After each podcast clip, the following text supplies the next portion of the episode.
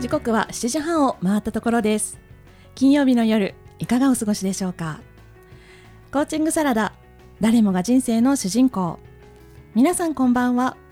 パーソナリティのれいちゃんこと湯本れいなです。この番組はタイトルの通りかよちとれいちゃん2人のメンタルコーチが集まってより多くの人にコーチングコミュニケーションを知ってもらいたい実践してもらいたいそんな思いから始まった番組です。誰もが人生の主人公として生きてほしい。それが私たちの願いです。ではかよち自己紹介をお願いします。はい。皆さんこんばんは。ライフデザインコーチかよちこと加藤かよです。自然体のあなたが一番素敵。将来に迷っている女性が自分らしく自由に生きられるように心と居場所を整え生き方そのものをデザインしていくというサポートをしています。よろしくお願いします。よろしくお願いします改めまして私海外駐在ママのための私らしい幸せライフエディターをしています。湯本玲奈です。アドラー心理学をベースに本質的な生き方を追求する駐在妻駐在ママが夢や思いをどんどん叶えていくお手伝いをしています。今週もよろしくお願いします。かゆち聞いてください。はいはい。実はですね、うん。この前山手線に乗っていたら、うんで車両を移動してたんですよ。おうそしたらですねこの番組のうん。ディレクターを 見かけましてでも そうそうディレクターはでもですねあの席に座ってうん。うつむき加減だったので、うん。ちょっと自信がなくてですね私あも何で気づいたの？靴？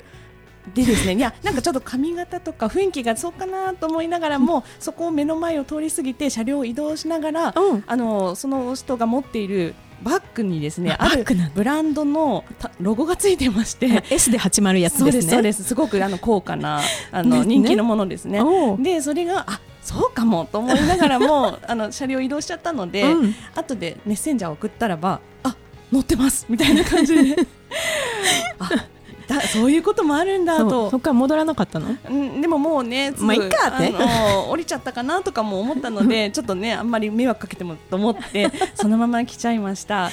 たま、でもなんかこう、たまたま出会って、うん。似てるなと思っても、実は違うってこともあったりしますし、そうね。世の中にね、ほら、3人似てる人っているっていうので、ね。じゃあちょっとね、その辺私、勇気がない人なので、声かけられないんですよ。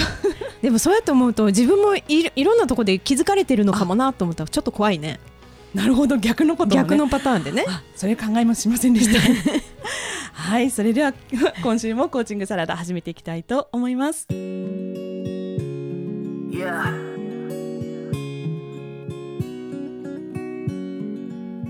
I know it can be tough sometimes, but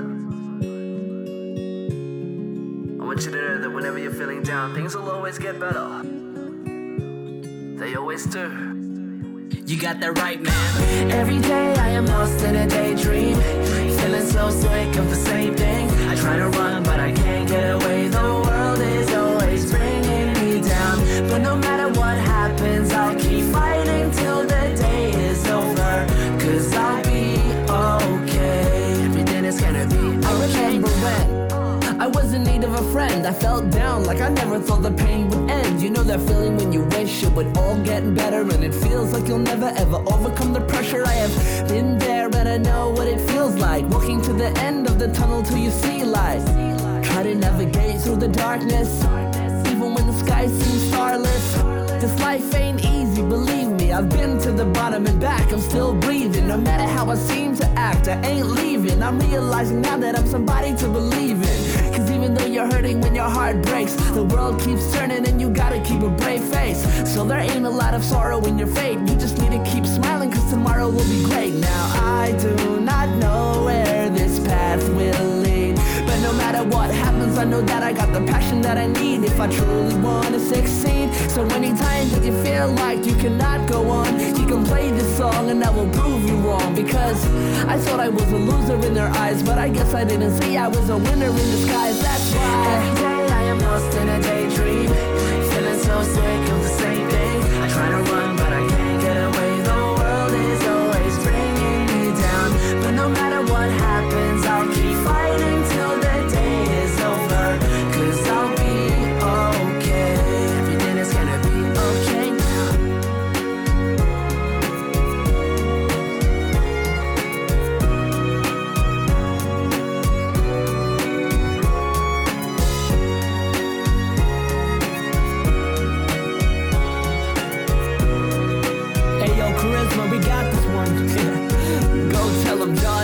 months hated myself. I didn't want help, trying to run away, looking for a better day. Thought I know that it's not for long. I got family that will keep me strong. Uh, never thought that I would be that guy that laugh and cry and stumble at the same time. Cause I know what the deal is. Gotta help my dad with this rent. Can you feel this? But I guess I'm still alive. Complaining about my life while people trying to fight to survive. God made you beautiful and you know it. Don't be ashamed to show it, you know it. Every day I am lost in a daydream. Feeling so sick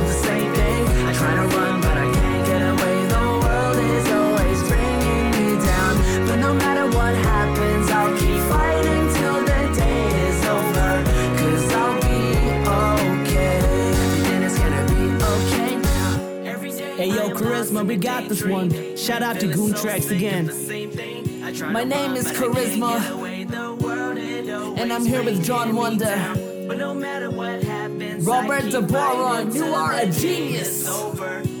Ha! okay. Everything is gonna be okay. Every day I am lost in a daydream. Feeling so sick of the same thing. I try to run,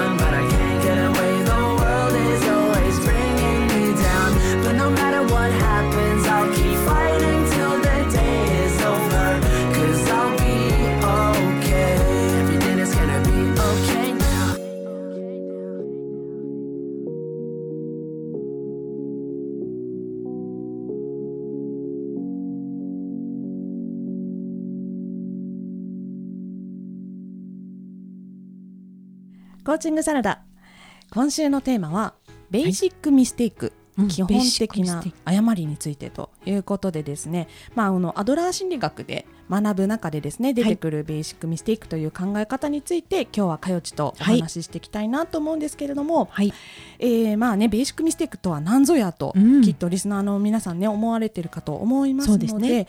まず前半はですねこのベーシックミステイクについて、えーご説明ということでですね今日お話しする内容は、うん。えーアドラー心理学ワークブック7日間で身につけるというねあのヒューマンギルドの岩井先生の本をですね、えー引用させていただきながらお話ししていきたいと思います。はいはい、あのだいぶ前に私たち認知論アドラー心理学の認知論についてお話ししたかと思います、ね、人はそれぞれ持つ眼鏡を通して世界を見ているとうん。いうことですね、なのでこう客観的な事実はなくてすべて主観的な意味付けとか解釈であると、うん。思い込みってやつですよね。ですねですね、うん、自分自身や世界などに対するその人特有のものの見方考え方、うんうん。価値観のことをですねここではあのプライベートロジック指摘論理というふうに呼んでいます。はい。まあ、ちょっと難しく言ってますけれども、かよちの言う通り思い込みですね、うんうんその人の特有の思い込みを、うんまあ、どんな人でも誰しも持っているということなんですよえね。ええ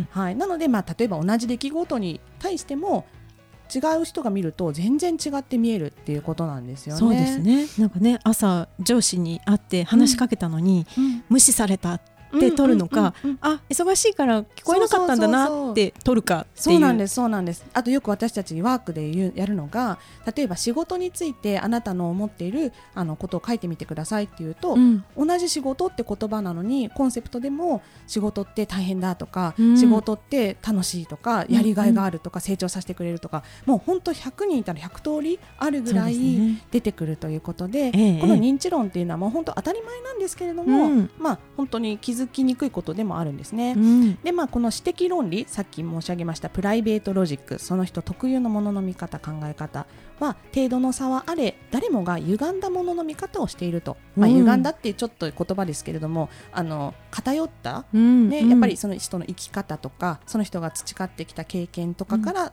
成り立っているので、まあ、やっぱり程度の差はあれ皆さん偏っていますよということなんですね。ここがちょっと難しいところですよね、うん。自分はまあ正しいっていうところに行っちゃいますもんね、うんうんうん。そうなんですそうなんです。なのでね認知論のお話しするときには、うん。どっちが正しいではなくて、うん。お互いを尊重して認め合いましょうっていうのが、まあ、ベーシックなかあのベースの考え方なんですけれども、ええ。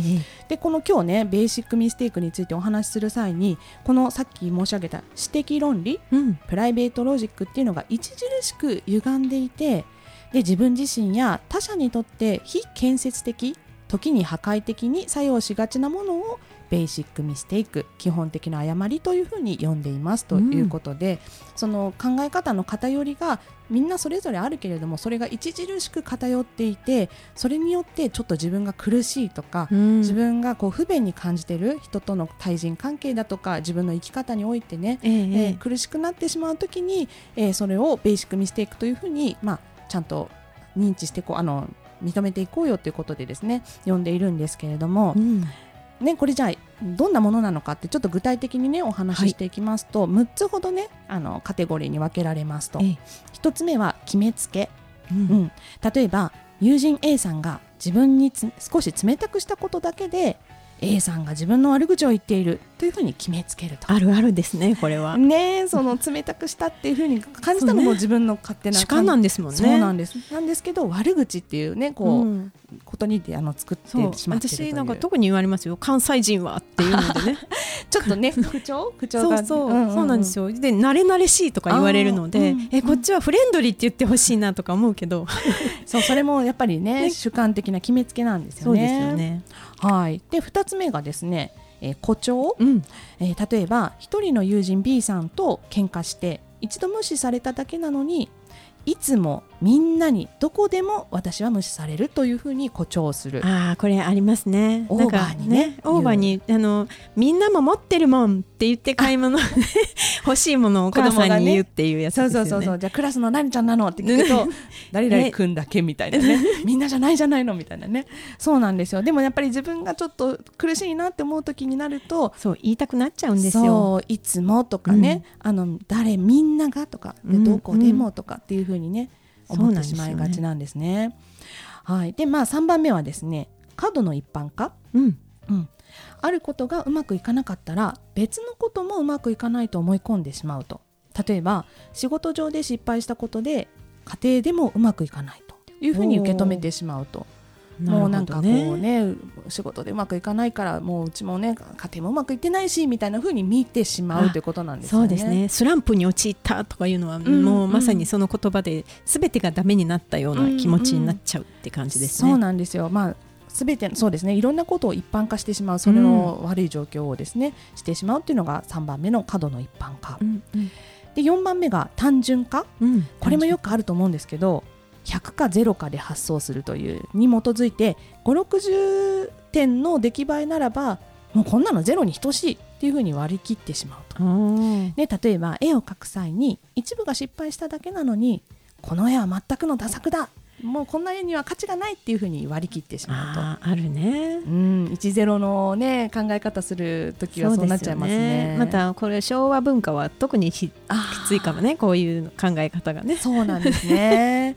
そうそうここはねうまくできてるじゃないのっていうふうに思っても、うんうん、そんなのっていうふうにね。そうそうあの子全くダメとかなんかもうねあもう親とかもすぐ決めちゃうからねあなたはもうこんなこれができなかったらもうあなたはいつもこれもできないのねみたいな。できない人にされちゃうっていうか。そうですね。割り切ってしまうと。単純化ですね、うん。まあ、単純化の方が楽ちんなんですけどね、うん。うんうんで5番目は見落とし、まあ、これもね結構皆さんあ皆さん全てね似てるとこはあるんですけれども例えば応援してくれている人がいるのにその人たちを顧みることもせずみんなが敵だとみなしてしまうと。うん例えば自分の意見に賛成してくれた人たちがいたのに反対した人が多いと、まあみんなが反対したっていう風な信念を強めると、まあ、見落としているわけですね。そこ見たくないんですよね。なるほどなるほど。うんうんで6番目最後が誤った価値観こんな失敗ばかりしてみんなから無視される自分は生きる価値がないと我が身を滅ぼそうとする、うん。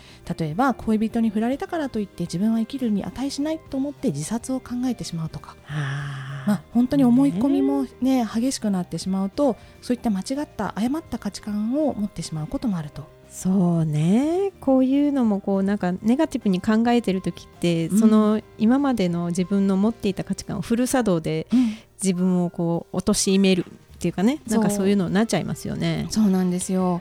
ね、やっぱりこう苦しい状況にいるとこれもあの本当に知らないうちにうん。自分がこういう状況に陥ってしまっていることってあるのかなということでですね。そうですこのねはい、あのベーシックミステイク基本的な誤りと呼んで、えー指摘論理プライベートロジックが著しく偏っているということをですねうんうん。前半ではお話ししましたが、うん。ではですね後半にそのベーシックミステイクに苦しむ時の対処法を3つお伝えしていきたいと思います。はい。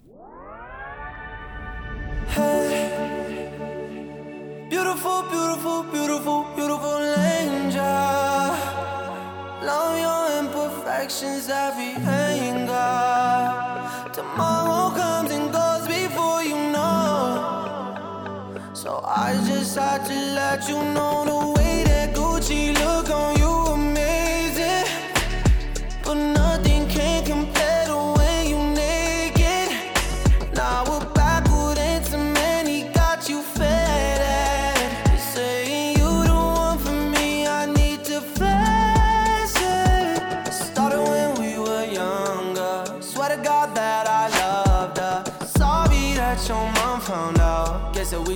really the thunder. Ain't nobody else that I be under. Beautiful, beautiful life right now. Beautiful, beautiful night right now. No, no, no.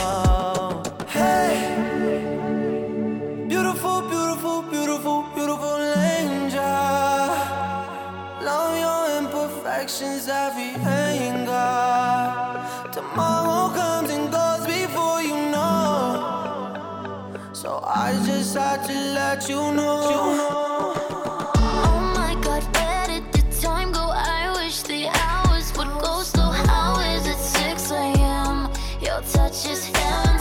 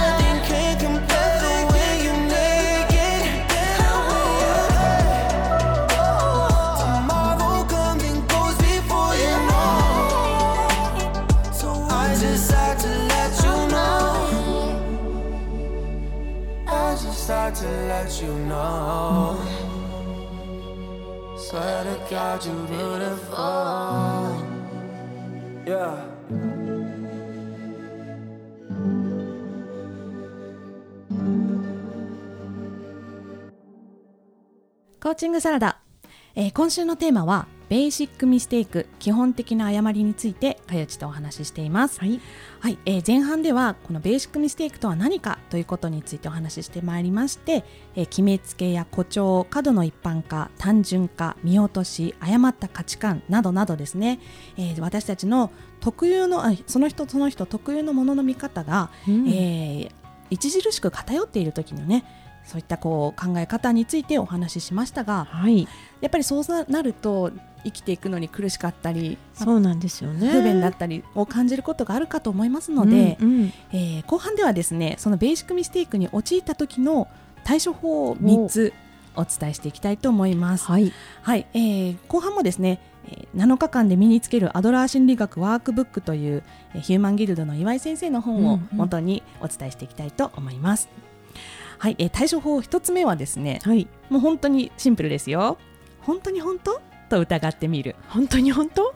これね、あの、いいセリフですよね。ね、そう思い出出しやすい。そうなんですこのベーシックミステイクっていうのは事実ではないものを事実であるかのように錯覚することから生じているわけです、うんうんうんですのでまずはその信憑性を疑いましょうということなんですね、うん、なんかあのこう自分の価値観でうんこう、ね今さっきなんだっけ？え誇張とか？決めつけとか、なんかこの人いつもこうなんだよねとか、うん。なんかね日本人ってやあねとかね、うんうん。でそういう時に本当に本当って思うわけでしょ？そうなんですよ。思い出す、そうなんです。やっぱりなんかこう何かの対象について嫌だなって思うこともそうですしあとは今度自分についてうん。すごくこう苦しくなってしまったりする時って、うんなんていうんですかね視野がすごく狭くなって周りが見えなくなってしまう状況だと思うんですよね。ね特に最後の誤った価値観で自分にか生きる価値がないなんて思ってしまうと、うんもう本当にそれ以外のことが考えられなくなってしまうと。そうなんだよはいね。でその時のこの本当に本当っていう本当に簡単なシンプルな言葉をうんいつでも自分のポケットにね忍ばせておくような気持ちで苦しいなと思ったらそのポケットから本当に本当っていうアイテムをですねいつでも取り出してうん試してみたら、これ実際に何をしてるかって要は俯瞰して見てることだと思うんですよね。ね。この自分の中にうあの巻き込まれてその自分の苦しみの中に渦に巻き込まれてるんじゃなくって、うんうんちょっと離れたところから見てえ本当にそうかな、えうん。本当に生きる価値ないのかなっていうふうに思ったらね。あそんなことないじゃんって。私にはやることあるしとか。今生きてるんだからそれ大切じゃんとか思ったりすると思うのでこの本当に本当っていうのはすごくシンプルだけれどもパワフルな言葉だと思います。本当にそうだわ。あの、うんなんかもう悩んでいる時って周りが全く見えなくなっちゃうので、うん。まだ怒ってないのに、もうなんかあの人はこうに違いないとか、うんうん。うんなんか私はもうこれで全員に嫌われたとかうんうんっていうふうにこうなんか思っちゃうのよね。そうなんです。で実際にねあの私があのある友人コーチ仲間と一緒にやった勉強会アドラーの勉強会でもこの本当に本当っていうのをあのいつもポケットに入れて日頃の生活を送っていた時にすごく救われたっていう風な受講生の方もいらっしゃいましてあ本当に実際にも使えるものなんだなって私も実感しています。うんはい、で2つ目はですね、えー誰がそう決めたの？と問いかける。うん、対処法の2つ目ですけれども、えー誰がそう決めたの？っていうふうにね問いかければ自分が勝手に決めたっていうことに気づくわけですね。まあ、結構厳しい、ね、あれあの言い方ですけれどもでついでに他者がどう見ているかも尋ねてもいいかもしれないというふうに書かれていまして、他者がどう見ているか。うん、だから実際たさっきも申し上げた認知論でも、うん同じ出来事を自分はこう見てるけどかよちどう見えるって聞いたらうんかよちはえ私はこういうふうに見えるよっていう感じでですね、うんうん全然違った見方を見るってことに気づくわけですうんね。そうですね。そうそうするとあこの見方って私が作ってたんだと。ね、なんかこうあのコーチ仲間とかでもそういう話が聞いててあのしててですね、うん。あ俺が作ってたんだみたいな感じであの気づかれた時のなんていうのはっていうね、うん、そうですね。なんかあの私ねこれこう似たような話をこの間講座の中で言ったんだけど、はいはい。あのどうもいじめられてるっていうか意地悪されてるような気がすると。うんうんでそのそうやってもうその状況になるとそのうん方はねそこのなんかいじめられているっていうところからもう絶対動かなくなっちゃうので,、うんでその時にこの誰別の人がどう見ているか、うんうん。そこにそれが例えばみやぞんだったらあみやぞんだったらそれをどう感じると思うってうんうん。あの人は幸せな人だから 意地悪されてるとか思わないですねってだよねとかって言って、どね。だからそう全く違う人を置き換えてみるっていうのは、ある意味こう手段としてはいいかもしれないですね。そうなんですよね。誰がそう決めたのとうんうん。問いかけてみる、っていうのが2つ目の対処法でした。で3つ目の対処法はそのことのメリットを考えてみるということでこれもちょっと厳しい言い方なんですけれども、このさっきのベーシックミステイクで苦しんでいる状況って自分を責めることにエクスタシーを感じるような自虐的なメリットしかないんじゃないですかとああいうふうに言っていますあね。ね。まあ、実際この苦しい苦しいっていうのって、まあ、本当に苦しくて辛いんですけれどもそれってなんかこう自分で私ってかなかわいそうなのよっていうエクスタシーとか、自虐的な行為をするとみんながこう優しくしてくれるんじゃないかとか、うんうんまあ、そういったこう奥の奥の方には何かあるんじゃないかと自分を責めることのメリットがね。そうですね。これは、あの NLP っていうねあの別の心理療法の中では、うん。あの二次利得っていう言葉を使われてますけど、うん。あの自己憐憫に陥ることで、うん。自分がかわいそうな存在だっていうことをアピールすると、あの自分が落ち込んでいるこう陥められているっていうことをアピールすることによって周りから助けられるっていううん利得があったりっていうね。そこに気づけばそこから抜けられるんだけど、うん。なかなか気づけないとこんなにこんなに苦しいのにどうしてそんなわか分かってくれないんですかうんに言っちゃうと、ますます苦しくなっちゃうっていうところですよね。